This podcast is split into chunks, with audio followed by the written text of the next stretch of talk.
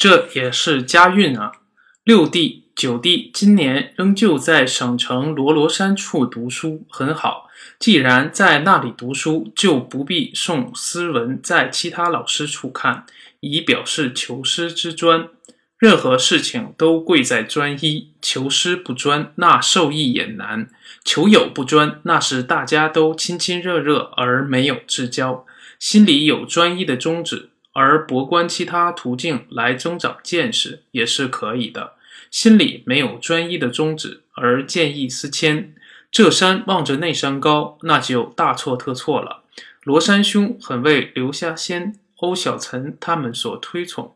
有一个叫杨任光的，也能说出他的大概，那他为人师表是当之无愧了。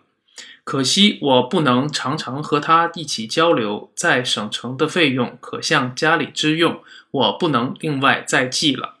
去年十一月二十日到京，那时没有折差回湖南，到十二月中旬才发信，结果两个弟弟来信骂我糊涂，为何这样不检点？赵子洲和我同路，一封信也没有写，那他的糊涂更如何？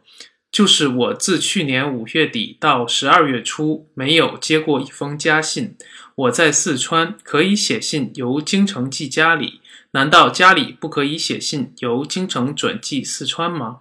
那又骂谁糊涂呢？凡动笔不可以不检点。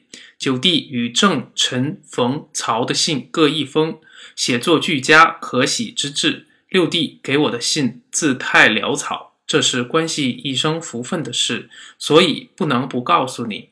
四弟写信语言太不圆熟，是因天分不够，我不再责备他。其余的容我以后再写，请各位知悉。兄国藩守据。